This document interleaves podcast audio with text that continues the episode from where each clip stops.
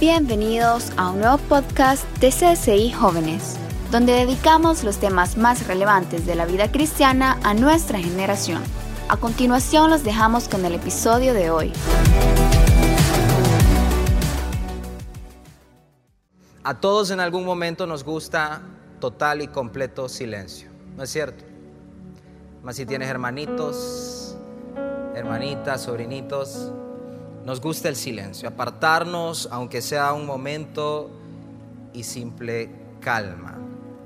Pero quisiera mostrarte dos lugares que de repente te van a llamar la atención si a ti te gusta el silencio. Estos dos lugares que ves aquí. Sabes, existe este lugar que ustedes ven de este lado, la cámara anecoica. Esta es una cámara conocida como el lugar más silencioso del mundo según el récord Guinness. Esta cámara logra absorber el sonido un 99,9% en su totalidad por un método llamado box inbox. Y lo que hace es absorber todos los sonidos que comienzan a llegar hacia ella y los reduce a 9 decibeles frecuencias que están por debajo de nuestra capacidad de audición. Y esto le permite hacer de este lugar un lugar total y completamente silencioso, por debajo de los menos 9 decibeles. A simple vista uno diría, quisiera estar ahí aunque sea un momento, de vez en cuando. Quisiera apartarme en un lugar como estos y no escuchar a nadie y a nada. Pero los estudios han demostrado que una persona no puede durar dentro de esta caja anecoica más de 45 minutos, porque los efectos que tiene en su cerebro son nocivos, ya que al estar en completo silencio por un periodo de 40 minutos, entonces tu cerebro comienza a tener alucinaciones, comienzas a tener cambios de personalidad, pérdida del equilibrio, porque tu cerebro no logra asimilar esa quietud total. No la puede captar. Y comienza a, detectar que algo anda mal, que algo no está bien, y comienza a crear alucinaciones, cambios de personalidad, pérdida del equilibrio. Nadie puede estar ahí por más de 45 minutos. ¿Sabes? Y esto es muy parecido a la vida espiritual.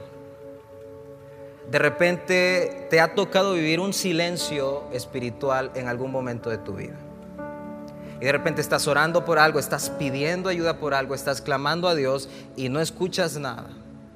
Y no sabes qué pasa, pero Dios no responde, no dice nada.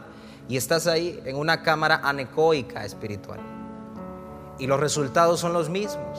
Después de un tiempo de no escuchar respuestas, de no tener dirección, de no saber qué hacer, comenzamos espiritualmente a, tener estos efectos, alucinaciones, cambios de personalidad, pérdidas del equilibrio, espiritualmente hablando. Y no, no hayamos qué hacer y no sabemos qué decisión tomar, qué camino seguir y comienzan los efectos del silencio, en este caso el silencio del cielo. Ahora también tenemos este lugar y este lugar es conocido por muchos en la naturaleza como el lugar más silencioso del planeta. Este es el desierto Atacama en Chile. Y este es un desierto utilizado por la NASA para hacer pruebas y comprobar la superficie y comparar con la superficie de Marte. Porque es un lugar totalmente inhóspito, árido, salino, que se asemeja mucho al territorio de Marte. Muchas personas que han visitado este lugar aseguran que cosas maravillosas comienzan a ocurrir allí por el silencio de este lugar. Mira qué interesante. El silencio puede provocar dos cosas en tu vida. Puede provocar un desastre, un desequilibrio mental, pero también puede provocar que comencemos a ver cosas maravillosas a través del silencio. Y de eso quiero hablarles por los próximos minutos, el valor del silencio. El valor que tiene para la vida de todo creyente el silencio de Dios, cuando Dios guarda silencio. Y quiero mencionarles algunas cosas que ya conocemos, pero necesitamos repasarlas y recordarlas. ¿Qué podemos aprender del silencio de Dios? Cuando no escuchamos que Él responda, cuando necesitamos con urgencia que Él diga algo y no dice nada. ¿Qué podemos aprender? Así que vean conmigo, en primer lugar, Dios tiene planes.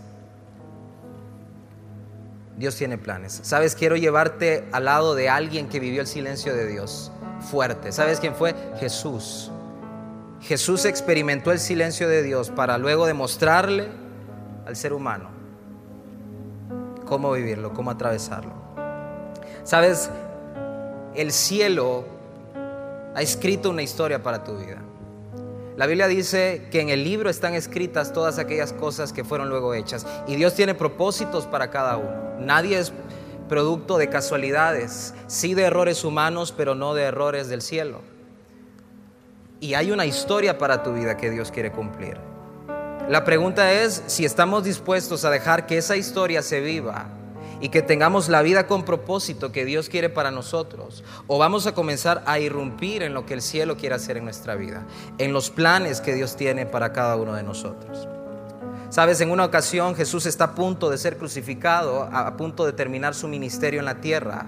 Y entonces Él comienza a orar toda una noche, buscando la respuesta de Dios, buscando que Dios hablara, buscando que Dios dijera algo. Y Dios no dice nada. Y humanamente pudiéramos decir, eres egoísta Dios. Tu Hijo está a punto de rescatar a la humanidad de todo aquello que ha costado años, pecado, destrucción. Y no puedes decirle una sola cosa. Decirle por lo menos que todo va a estar bien, que no se preocupe. No pudieras decirle que, esté tranquilo, que, que pronto va a pasar todo. Está ahí agonizando, orando, sudando gotas de sangre es en las únicas ocasiones en que verás a Jesús pidiendo ayuda en oración. Y el cielo no dice nada. El silencio de Dios. Y ese es el pasaje que quiero mostrarte, Mateo 26, 53 al 54. Jesús está orando, termina de, de orar, el cielo no responde. Luego los romanos van a buscar a Jesús para llevarlo preso Pedro se quiere interponer, saca su espada, hiere a un romano y ahí Jesús le habla en esta escena. ¿No te parece, le pregunta Jesús, que yo puedo orar a mi Padre y que Él puede mandar ahora mismo más de 12 legiones de ángeles? ¿Sabes? Una legión son seis mil hombres. Jesús le está diciendo a sus discípulos y a todos aquellos, ¿no crees que yo podría orar ahora mismo y mi Padre respondería con 72 mil ángeles a mi favor. Pero nota lo que sigue diciendo. Pero entonces, dice Jesús. Esto es importante en la palabra. Pero entonces, ¿cómo se cumplirían las escrituras? Porque es necesario que así suceda. Sabes, este pasaje es tremendo. Jesús lo que nos está diciendo es lo siguiente, he estado orando, mi Padre no responde. Pero ¿no crees que yo pudiera pedirle a Él ahora mismo que responda de inmediato y Él lo haría? Es una pregunta retórica. Realmente Él respondería. Pero Jesús le está diciendo a sus discípulos algo que necesitamos recordar en medio del silencio de Dios. Entonces, ¿cómo se cumplirían las escrituras? Entonces, dice Jesús, ¿cómo se cumpliría el propósito que Dios tiene para mi vida? porque es necesario que así suceda. De repente tú te encuentras en un silencio, te has encontrado en un silencio y necesitas que Dios actúe, que Dios haga algo, que Dios sane de inmediato ya la situación económica de tu vida, de tu casa, que Dios resuelva el problema de salud de algún familiar, de tu madre, de tu hermano, tuyo que Dios pueda restaurar tu corazón herido después de esa relación, que Dios haga algo y necesitas que Él responda, pero te ocurre lo mismo que a Jesús, el silencio del cielo. Y no se escucha nada. Mira lo que Jesús nos está enseñando. Él podría intervenir inmediatamente, dice Jesús, pero hay algo más detrás, los planes de Dios. Tienen que cumplirse. Es necesario que así suceda.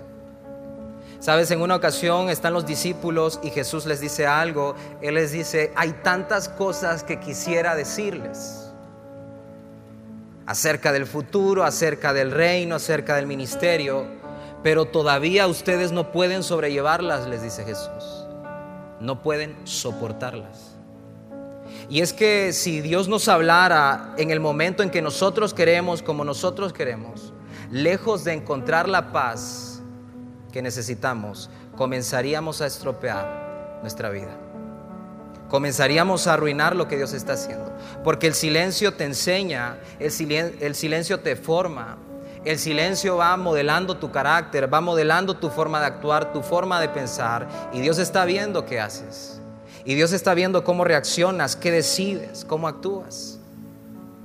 Y el silencio es un perfecto amigo, porque así como vimos en las imágenes, sufrimiento y maravillas comienzan a trabajar en medio del silencio de Dios. Ahora bien, mira, Jesús nos enseña en medio de ese silencio qué podemos hacer. Bueno, silencio en el silencio. Eso hizo Jesús. Silencio en el silencio. ¿No sabes qué hacer? Guarda silencio en medio del silencio. Mateo 27, 12 al 14, es más adelante del versículo que acabamos de leer. Y siendo acusado por los principales sacerdotes y por los ancianos, nada respondió Jesús. Pilato entonces le dijo, ¿no oyes cuántas cosas testifican contra ti? Pero Jesús no le respondió ni una palabra, de tal manera que el gobernador se maravillaba mucho de Jesús. ¿Sabes qué hizo Jesús? Sin decir una palabra, Él nos está enseñando en medio del silencio de Dios. Cuando tú no sepas qué hacer, cuando tú no obtengas respuestas, guarda silencio en el silencio. Espera. ¿Sabes? David escribía, calladamente esperé al Señor. Y él me respondió, guarda silencio en medio del silencio. Deja que el trabajo de Dios actúe en tu vida, en tu corazón. Deja que Él comience a trabajar. Deja que tu corazón experimente el silencio del cielo y que el cielo pueda ir trabajando a lo largo de todo ese proceso. Pero bueno, en segundo lugar, veamos, ¿qué más nos enseña el silencio del cielo? El valor del silencio. Tú y yo tenemos que saber que hay mensajes a frecuencias que no son perceptibles. Sabes, hay mensajes a frecuencias que no son perceptibles. Sabes, la cruz, Abraham, Noé, José, Daniel, Ruth, Esther, todos ellos vivieron el silencio del cielo. Todos. Y es que la mayoría de grandes personajes que Dios usa tienen que vivirlo. Y ahí es cuando los ojos del cielo están sobre ti viendo qué haces, viendo cómo actúas, viendo qué respondes. Ahora mira, hay mensajes en, en, decibeles, en frecuencias que no son perceptibles para nosotros. Y te quiero dar un ejemplo natural para que podamos comprender mejor esto. Veamos la siguiente tabla. Esta es una tabla natural científica acerca de las frecuencias, de los hertz que podemos escuchar. Y el ser humano está aquí entre 20 a 20 mil hertz. Y eso es lo que nosotros podemos oír. Están los infrasonidos y los ultrasonidos. Y cuando comenzamos a escuchar por debajo de los 20, no percibimos nada. Aunque sí esté ocurriendo algo. Y hay seres vivos que sí lo pueden percibir, los infrasonidos. De la misma razón, cuando son sonidos más amplios que eso. Son tan fuertes que nuestro oído no los logra percibir, no puede. Mira qué hermoso esto. De la misma forma, espiritualmente, se emiten mensajes que tú y yo no podemos percibir. A frecuencias espirituales no perceptibles que tú y yo no entendemos. Eso es lo que Jesús le estaba diciendo a sus discípulos. ¿Cómo entonces se cumpliría la escritura? ¿Cómo entonces se cumpliría aquello que el cielo ha dicho de mí? Hay cosas que el cielo ha dicho de ti y se van a cumplir. Y nosotros podemos estar del lado de Dios y aceptar lo que Él está haciendo y caminar con Él, o podemos tomar nuestro propio rumbo Y lo que Él ha dicho se va a cumplir por las buenas o por las malas. Y eso es lo que está ocurriendo. Hay mensajes que se están dando. Quiero que veas lo que Job nos dice, Job 33 del 13 al 16. Job entendió esto. ¿Por qué te quejas contra Él, contra Dios, diciendo que no da cuenta de todas sus acciones? Ciertamente Dios habla una vez y otra vez, pero nadie se da cuenta de ello. Job está hablando, el libro de Job nos está diciendo, Dios está emitiendo mensajes constantemente. Lo que ocurre es que el ser humano no se da cuenta de eso. Sigue diciendo Job, en un sueño, en una visión nocturna, cuando un sueño profundo cae sobre los hombres, mientras dormitan en sus lechos, entonces Él abre el oído de los hombres y sella su instrucción. Esto es hermoso. Él está diciendo, Dios habla pero el ser humano no se da cuenta. Y luego Job nos da un ejemplo. Él puede hablarte en sueños, dice Job, en visiones. Pero el tema es que Dios está dando mensajes que el ser humano no logra captar siempre.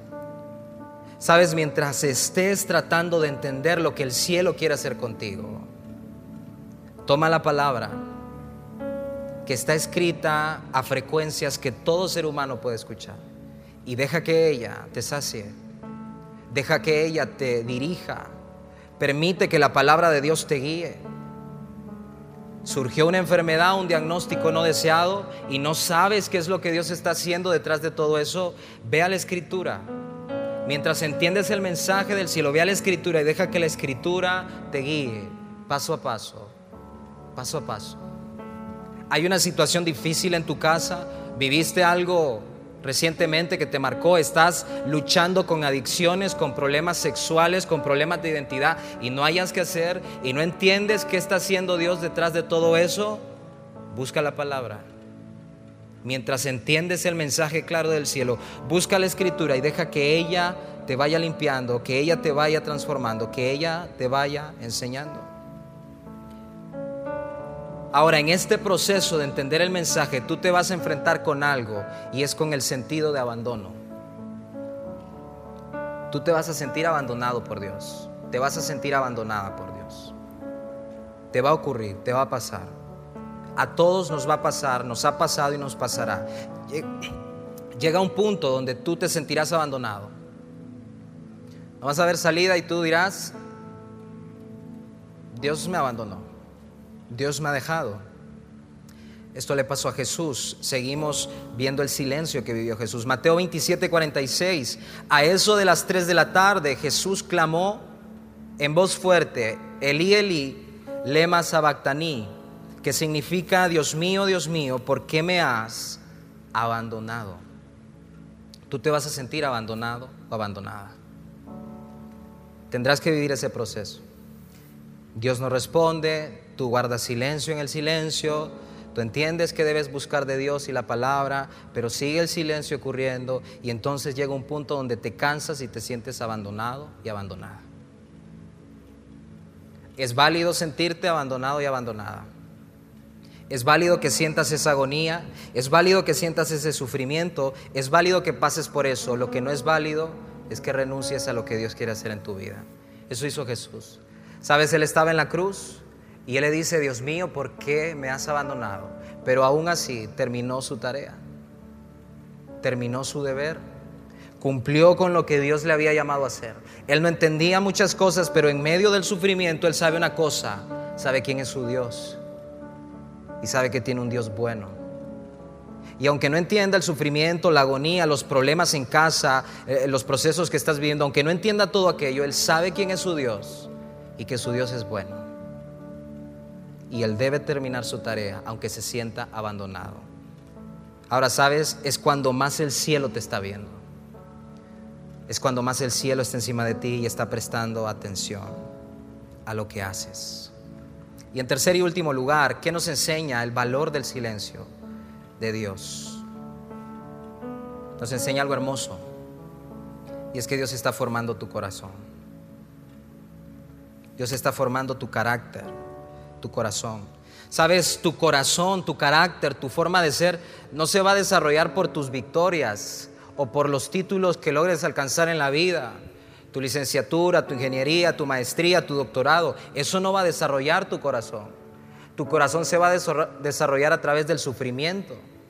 Tu corazón se va a desarrollar a través de las aflicciones, de tus derrotas. Es ahí cuando se forma el corazón. No se forma el carácter cuando todo está bien, cuando el dinero abunda, cuando el amor sobra, cuando la actitud rebosa, no. Ahí es fácil ser una buena persona, pero cuando realmente tu vida es golpeada, cuando tu vida es azotada de inmediato y tú no sabes lo que vas a hacer, ahí es cuando tu corazón sacará lo que lleva dentro.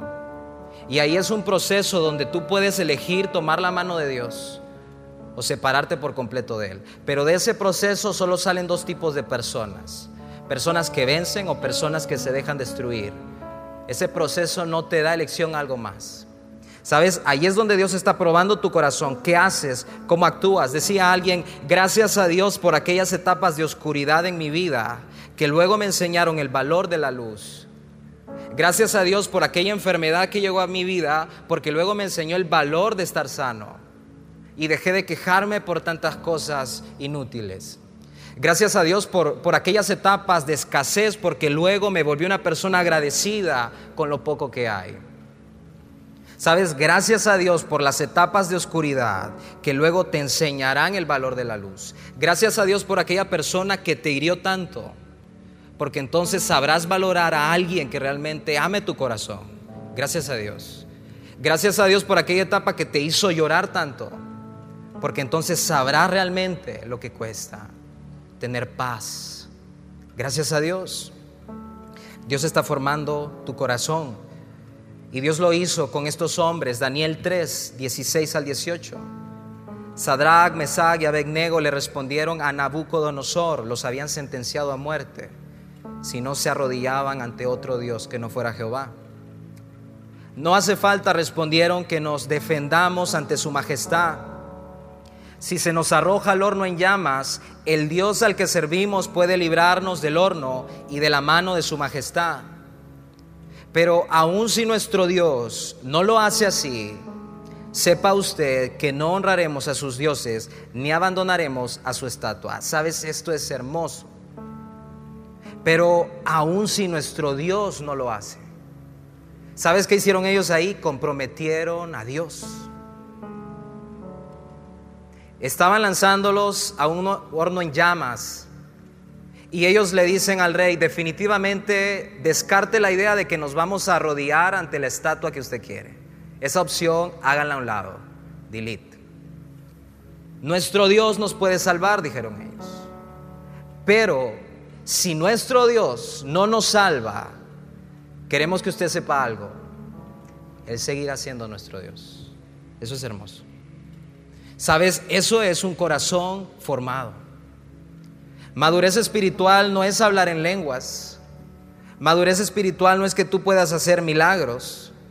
Madurez espiritual es que aún en medio de no saber qué está haciendo Dios, tú decides seguir obedeciendo. Eso es madurez espiritual. ¿Sabes? Y eso es lo que Dios estaba viendo en estos hombres. Tú puedes leer todo el pasaje y no vas a encontrar en ningún momento que Dios habla. El valor del silencio de Dios pero Dios los estaba viendo. Tú lo puedes ver más adelante. Dios estaba fijando sus ojos en ellos. Él quería ver qué hacían. Yo imagino a Dios preguntando en el cielo a sus ángeles, ¿y aquellos tres que hicieron? Pues Señor, se lanzaron al horno. ¿Y quién los mandó ahí? Ellos mismos. Y te comprometieron a ti que tú los ibas a salvar. Ve y sálvalos. Pero ¿por qué, Señor, no está escrito eso? Pero confiaron. Sabes, Dios está formando tu corazón.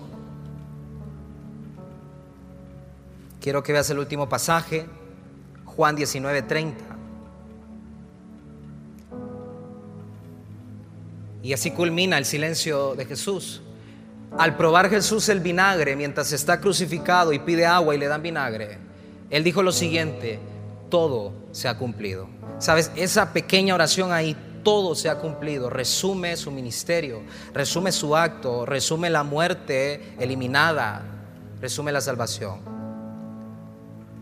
Él al final está diciendo al Señor con esto, cumplí Dios, ahora cumple tú. el corazón había sido formado. De repente tú estás en el silencio de Dios y tú no hayas que hacer. Recuerda esto. Recuerda estas tres, estos tres puntos básicos. Sabes, y una vez que tú has pasado el proceso, Dios habla y cuando Dios habla, irrumpe. Sabes, dice Mateo 27, 51 Inmediatamente que Jesús dice todo se ha cumplido, y he aquí el velo del templo se rasgó en dos, de arriba abajo, y la tierra tembló y las rocas se partieron, y se abrieron los sepulcros, y muchos cuerpos de santos que habían dormido se levantaron, y saliendo de los sepulcros, después de la resurrección de él, vinieron a la ciudad y aparecieron a muchos. Sabes, llega un momento donde Dios ha probado tu corazón suficiente, ha visto tu actitud, y entonces él dice, hasta aquí, ahora voy a hablar. Y Él entra en escena. Yo quiero que tú recuerdes esto, ahí con tus ojos cerrados mientras la banda pasa. Hoy le quiero hablar a aquellos que están viviendo el silencio de Dios. El silencio de Dios en medio de enfermedades, el silencio de Dios en medio de la escasez, el silencio de Dios en medio de la culpa porque fallaste y no sabes qué hacer. El silencio de Dios en medio de tu familia. Escucha esto, Dios tiene planes. Y tú como hija de Dios estás en sus planes, como hijo de Dios estás en sus planes. En medio del silencio recuerda, hay mensajes a frecuencias que tú no percibes, pero el cielo está haciendo algo. El cielo está trabajando. Mientras logras entender eso, toma la palabra de Dios. No la sueltes. Abrázala. Deja que ella te llene. Y finalmente Dios está formando tu corazón. Tú eres bueno, Señor. Tú eres bueno. Y ahí está nuestra esperanza. Que tú eres bueno. tú eres bueno y nuestra vida está en tus manos. Y así como aquellos tres, Señor, podemos comprometer al cielo en que tú lo harás, en que tú volverás a hablar, en que tú volverás a decirnos, en que tú volverás a actuar, en que tú vas a responder. Ahí está nuestra esperanza. No a nuestro tiempo, sino al tuyo. Ahí está nuestra esperanza. Y hoy aceptamos el valor del silencio. Aceptamos el valor del silencio. Lo aceptamos, Señor. Obedientes lo aceptamos. Mientras el cielo habla, lo aceptamos, Jesús. Danos las fuerzas que necesitamos. A todo hombre, toda mujer que está pasando dificultad, dale las fuerzas en medio de su silencio para vencer, para seguir, para no rendirse, para confiar en que tú eres bueno, Señor. Y ahí está nuestra esperanza. En Cristo Jesús oramos. Amén y amén. Dale un fuerte aplauso al Señor, a su palabra. No te pierdas el próximo episodio. También puedes encontrarnos en Facebook, Instagram, Twitter, Telegram, YouTube y TikTok para tener acceso a más contenido.